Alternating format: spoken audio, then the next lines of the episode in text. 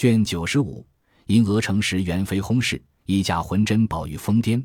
话说贝明在门口和小丫头子说宝玉的玉有了，那小丫头急忙回来告诉宝玉。众人听了，都推着宝玉出去问他。众人在廊下听着，宝玉也觉放心，便走到门口问道：“你那里得了？快拿来！”贝明道：“拿是拿不来的，还得托人做宝去呢。”宝玉道：“你快说是怎么得的，我好叫人取去。”贝明道：“我在外头知道林爷爷去测字，我就跟了去。我听见说在当铺里找，我没等他说完，便跑到几个当铺里去。我比给他个瞧，有一家便说有。我说给我爸那铺子里要票子。我说当多少钱？他说三百钱的也有，五百钱的也有。恰有一个人拿这么一块玉当了三百钱去，今儿又有人也拿一块玉当了五百钱去。宝玉不等说完，便道：“你快拿三百五百钱去取了来，我们挑着看是不是。”里头袭人便啐道：“二爷不用理他。我小时候听见我哥哥常说，有些人卖那些小玉儿。”没钱用，便去当，想来是家家当铺里有的。众人正在听得诧异，被袭人一说，想了一想，到大家笑起来，说：“快叫二爷进来吧，不用理那糊涂东西了。”他说的那些玉，想来不是正经东西。宝玉正笑着，只见秀烟来了。原来秀烟走到龙翠庵，见了妙玉，不及闲话，便求妙玉伏击。妙玉冷笑几声，说道。我与姑娘来往，为的是姑娘不是势力场中的人。今日怎么听了那里的谣言，过来缠我？况且我并不晓得什么叫伏击。说着，将要不理。秀烟懊悔此来，知他脾气是这么着的。一时我已说出，不好白回去，又不好与他质证他会伏击的话，只得陪着笑将袭人等性命关系的话说了一遍。见妙玉略有活动。便起身拜了几拜，妙玉叹道：“何必为人作嫁？但是我进京以来素无人知，今日你来破例，恐将来缠绕不休。”秀烟道：“我也一时不忍，知你必是慈悲的，便是将来他人求你，愿不愿在你，谁敢相强？”妙玉笑了一笑，叫道婆焚香，在箱子里找出沙盘机架，书了符，命秀烟行礼祝告毕。起来，同妙玉扶着鸡。不多时，只见那仙鸡急书道：“一来无迹，去无踪。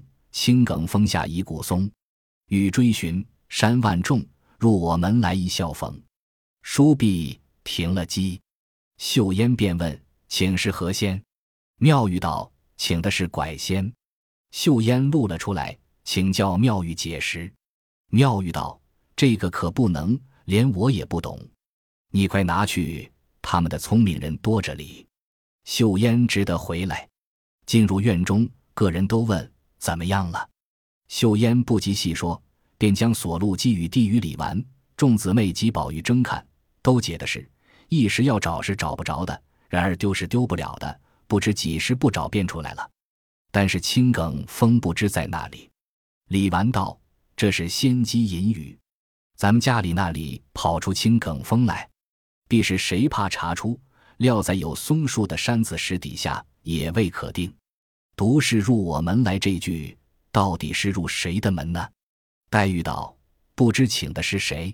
秀烟道：“拐仙。”探春道：“若是仙家的门，便难入了。”袭人心里着忙，便捕风捉影的混找，没一块石底下不找到，只是没有。回到院中，宝玉也不问有无，只管傻笑。麝月着急道：“小祖宗，你到底是那里丢的？说明了，我们就是受罪，也在明处啊。”宝玉笑道：“我说外头丢的，你们又不依。你如今问我，我知道吗？”李纨、探春道：“今儿从早起闹起，已到三更来的天了。你乔林妹妹已经长不住，各自去了，我们也该歇歇了，明再闹吧。”说着，大家散去。宝玉即便睡下，可怜袭人等哭一回，想一回，一夜无眠，暂且不提。且说黛玉仙子回去，想起今时的旧话来，反自喜欢，心里说道：“和尚道士的话，真个信不得。果真金玉有缘，宝玉如何能把这玉丢了呢？或者因我之事拆散他们的金玉，也未可知。想了半天，更觉安心，把这一天的劳法竟不理会，重新倒看起书来。紫娟倒觉深倦，连催黛玉睡下。黛玉虽躺下，又想到海棠花上，说这块玉原是胎里带来的，非比寻常之物，来去自有关系。若是这花主好事呢，不该失了这玉呀。看来此花开的不祥，莫非他有不吉之事？不觉又伤起心来，又转想到喜事上头，此花又似应开，此玉又似应失，如此一悲一喜，只想到五更方睡着。次日，王夫人等早派人到当铺里去查问，凤姐暗中设法找寻，一连闹了几天，总无下落，还喜贾母、贾政未知。袭人等每日提心吊胆，宝玉也好几天不上学，只是怔怔的，不言不语，没心没绪的。王夫人只知他因失玉而起，也不大着意。那日正在纳闷，忽见贾琏进来请安，嘻嘻的笑道：“今日听得军机贾雨村打发人来告诉二老爷，说舅太爷升了内阁大学士，奉旨来京，已定明年正月二十日宣马，有三百里的文书去了。”想舅太爷昼夜暂行，半个多月就要到了。侄儿特来回太太知道。王夫人听说，便欢喜非常。正想娘家人少，薛姨妈家又衰败了，兄弟又在外任，照应不着。今日忽听兄弟拜相回京，王家荣耀，将来宝玉都有依靠，便把失玉的心又略放开些了，天天专望兄弟来京。忽一天，贾政进来，满脸泪痕。喘吁吁的说道：“你快去禀知老太太，即刻进宫，不用多人的，是你服侍进去。因娘娘忽的暴病，现在太监在外里等。他说太医院已经奏明弹决，不能医治。王夫人听说，便大哭起来。贾政道：这不是哭的时候，快快去请老太太。说的宽缓些，不要吓坏了老人家。贾政说着，出来吩咐家人伺候。”王夫人收了泪，去请贾母，只说元妃有病，进去请安。贾母念福道：“怎么又病了？前番吓得我了不得，后来又打听错了，这回情愿再错了也罢。”王夫人一面回答，一面催鸳鸯等开箱取衣饰穿戴起来。王夫人赶着回到自己房中，也穿戴好了，过来伺候。一时出厅，上叫进宫不提。且说元春自选了凤藻宫后，圣眷隆重，身体发福，未免举动费力，每日起居劳乏，时发痰疾。因前日试验回宫，偶沾寒气，勾起旧病，不料此回甚属厉害，竟致痰气壅塞，四肢厥冷。一面奏明，即召太医调治，岂知汤药不进，连用通关之计，并不见效。内官忧虑。奏请预办后事，所以传旨命贾氏交房觐见。贾母、王夫人遵旨进宫，见元妃痰塞口咸，不能言语。见了贾母，只有悲泣之状，却少眼泪。贾母近前请安，奏些宽慰的话。少时贾政等殖民递进，宫嫔传奏，元妃目不能顾，渐渐脸色改变。内官太监急要奏文，恐派各妃看事。教坊因其未便久积，请在外宫伺候。贾母、王夫人怎忍便离？无奈国家制度，只得下来，又不敢啼哭，唯有心内悲感。朝门内官员有信，不多时，只见太监出来，立传亲天监。贾母便知不好，尚未感动。稍可，小太监传谕出来，说贾娘娘薨逝，是年甲寅年十二月十八日立春。元妃薨日是十二月十九日，已交卯年寅月，存年四十三岁。贾母含悲起身，只得出宫上轿回家。贾政等亦已得信，一路悲戚。到家中，邢夫人、李纨、凤姐、宝玉等出厅，分东西迎着贾母请安，并贾政、王夫人请安，大家哭泣不提。次日早起，凡有品级的，按贵妃丧礼进内请安哭临。贾政又是工部，虽按照遗嘱办理，未免堂上又要周旋他些，同时又要请教他，所以两头更忙，非比从前太后与周妃的丧事了。但元妃并无所出，唯是曰贤淑贵妃。此事王家制度，不必多赘，只讲贾府中男女天天进宫，忙得了不得。幸喜凤姐儿近日身子好些，还得出来照应家事，又要预备王子腾进京接风贺喜。凤姐胞兄王仁知道叔叔入了内阁，仍带家眷来京。凤姐心里喜欢，便有些心病。有这些娘家的人，也便撂开，所以身子倒觉比前好了些。王夫人看见凤姐照旧办事，又把担子卸了一半，又眼见兄弟来京，诸事放心，倒觉安静些。独有宝玉原是无职之人，又不念书，待儒学里知他家里有事，也不来管他。贾政正忙，自然没有空查他。想来宝玉趁此机会，竟可与姊妹们天天畅乐。不料他自失了玉后。终日懒呆走动，说话也糊涂了，并贾母等出门回来，有人叫他去请安，便去；没人叫他，他也不动。袭人等怀着鬼胎，又不敢去招惹他，恐他生气。每天茶饭端到面前便吃，不来也不要。袭人看着光景，不像是有气，竟像是有病的。袭人偷着空儿到潇湘馆告诉紫娟，说是二爷这么着。求姑娘给他开导开导。紫娟随即告诉黛玉，只因黛玉想着亲事上头一定是自己了，如今见了他，反觉不好意思。若是他来呢，原是小事在一处的，也难不理他。若说我去找他，断断使不得，所以黛玉不肯过来。袭人又被地里去告诉探春，那只探春心里明明知道海棠开的怪异，宝玉失的更奇，接连着元妃姐姐轰事。两家道不祥，日日愁闷，那有心肠去劝宝玉？况兄妹们男女有别，只好过来一两次。宝玉又终是懒懒的，所以也不大常来。宝钗也知失玉，因薛姨妈那日应了宝玉的亲事，回去便告诉了宝钗。薛姨妈还说：“虽是你姨妈说了，我还没有应准，说等你哥哥回来再定。你愿意不愿意？”宝钗反正色的对母亲道。妈妈这话说错了，女孩家的事情是父母做主的。如今我父亲没了，妈妈应该做主的。再不然，问哥哥怎么问起我来？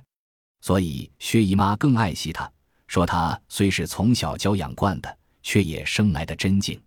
因此，在他面前反不提起宝玉了。宝钗自从听此一说，把宝玉两字自然更不提起了。如今虽然听见失了玉。心里也甚惊疑，倒不好问，只得听旁人说去，竟像不与自己相干的。只有薛姨妈打发丫头过来了好几次问信，因他自己的儿子薛蟠的事交心，只等哥哥进京，便好为他出脱罪名。又知元妃已薨，虽然贾府忙乱，却得凤姐好了出来李家，也把贾家的事撂开了，只苦了袭人。虽然在宝玉跟前低声下气的服侍劝慰，宝玉竟是不懂。袭人只有暗暗的着急而已。过了几日，元妃停灵寝庙，贾母等送殡去了几天。岂知宝玉一日呆似一日，也不发烧，也不疼痛，只是吃不想吃，睡不想睡，甚至说话都无头绪。那袭人、麝月等一发慌了，回过凤姐几次，凤姐不时过来。起先倒是找不着玉生气，如今看他失魂落魄的样子，只有日日请医调治。煎药吃了好几剂，只有添病的，没有减病的。及至问他那里不舒服，宝玉也不说出来。直至元妃事毕，贾母惦记宝玉，亲自到园看事。王夫人也随过来，袭人等叫宝玉接去请安。宝玉虽说是病，每日圆起来行动。今日叫他接贾母去，他依然仍是请安，唯是袭人在旁扶着指教。贾母见了，便道：“我的儿。”我打量你怎么病着，故此过来消你。今你依旧的模样，我的心放了好些。王夫人也自然是宽心的，但宝玉并不回答，只管嘻嘻的笑。贾母等进屋坐下，问他的话，袭人叫一句，他说一句，大不似往常，只是一个傻子似的。贾母愈看愈疑，便说：“我才进来看时，不见有什么病。如今细细一瞧，这病果然不轻，竟是神魂失散的样子。到底因什么起的呢？王夫人知事难瞒，又瞧瞧袭人怪可怜的样子，只得便依着宝玉先前的话，将那往南王府里去听戏时丢了这块玉的话，悄悄地告诉了一遍，心里也彷徨得很，生恐贾母着急，并说。现在这人在四下里找寻，求签问卦，都说在当铺里找，少不得找着的。贾母听了，急得站起来，眼泪直流，说道：“这件玉如何是丢得的？你们忒不懂事了。难道老爷也是撂开手的不成？”王夫人知贾母生气，叫袭人等跪下，自己脸容低首回说：“媳妇孔老太太着急，老爷生气，都没敢回。”贾母客道。这是宝玉的命根子，因丢了，所以他是这么失魂丧魄的。还了得！况是这玉满城里都知道，谁捡了去，便叫你们找出来吗？叫人快快请老爷，我与他说。那时吓得王夫人、袭人等俱哀告道：“老太太这一生气，回来老爷更了不得了。现在宝玉病着，交给我们进命里找来就是了。”贾母道：“你们怕老爷生气，有我呢。”便叫麝月传人去请，不一时传进话来说：“老爷谢客去了。”贾母道：“不用他也使得，你们便说我说的话，暂且也不用责罚下人。我便叫脸儿来写出赏格，悬在前日经过的地方，便说有人捡得送来者，情愿送银一万两；若有知人捡得送信找得者，送银五千两。如真有了，不可吝惜银子。”这么一找，少不得就找出来了。若是靠着咱们家几个人找，就找一辈子也不能得。王夫人也不敢直言。贾母传话告诉贾琏，叫他速办去了。贾母便叫人将宝玉动用之物都搬到我那里去，只派袭人、秋纹跟过来，余者仍留园内看屋子。宝玉听了，终不言语，只是傻笑。贾母便携了宝玉起身。袭人等搀扶出园，回到自己房中，叫王夫人坐下，看人收拾里间屋内安置，便对王夫人道：“你知道我的意思吗？我为的园里人少，怡红院的花树忽萎忽开，有些奇怪。头里仗着一块玉能出邪祟，如今此玉丢了，生恐邪气一侵，故我带他过来一块住着。这几天也不用叫他出去，大夫来就在这里瞧。”王夫人听说，便接口道：“老太太想的自然是，如今宝玉同着老太太住了，老太太的福气大，不论什么都压住了。”贾母道：“什么福气？不过我屋里干净些，经卷也多，都可以念念，定定心神。你问宝玉好不好？那宝玉见问，只是笑。袭人叫他说好，宝玉也就说好。王夫人见了这般光景。”未免落泪，在贾母这里不敢出声。贾母知王夫人着急，便说道：“你回去吧，这里有我调停他。晚上老爷回来，告诉他不必来见我，不许言语就是了。”王夫人去后，贾母叫鸳鸯找些安神定魄的药，暗方吃了，不提。且说贾政当晚回家，在车内听见道上人说道：“人要发财也容易得很。”那个人道：“怎么见得？”这个人又道：“今日听见荣府里丢了什么歌的玉了，贴着招贴上头写着玉的大小、式样、颜色，说有人捡了送去，就给一万两银子；送信的还给五千呢。”贾政虽未听得如此真切，心里诧异，急忙赶回，便叫门上的人问起那事来。门上的人禀道：“奴才头里也不知道，今儿晌午，琏二爷传出老太太的话，叫人去贴贴，才知道的。”贾政便叹气道：“家道该衰，偏生养这么一个孽障。才养他的时候，满街的谣言，隔了十几年，略好了些。这会子又大张小玉的找玉，成何道理？”说着，忙走进里头去问王夫人。王夫人便一五一十的告诉贾政，知是老太太的主意，又不敢违拗，只抱怨王夫人几句，又走出来叫瞒着老太太。背地里接了这个帖儿下来，岂知早有那些游手好闲的人接了去了。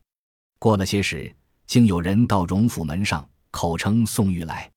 家内人们听见，喜欢的了不得，便说：“拿来，我给你回去。”那人便怀内掏出赏格来，指给门上人瞧：“这不是你府上的帖子吗？写明宋玉来的，给银一万两。二太爷，你们这会子瞧我穷，回来我得了银子，就是个财主了，别这么带理不理的。”门上听他话头来的硬，说道：“你到底略给我瞧一瞧，我好给你回去。”那人初道不肯，后来听人说的有理，便掏出那玉，托在掌中一扬，说：“这是不是？”众家人原是在外服役，只知有玉也不常见，今日才看见这玉的模样了，急忙跑到里头抢头报似的。那日贾政、贾赦出门，只有贾琏在家。众人回明，贾琏还细问。真不真？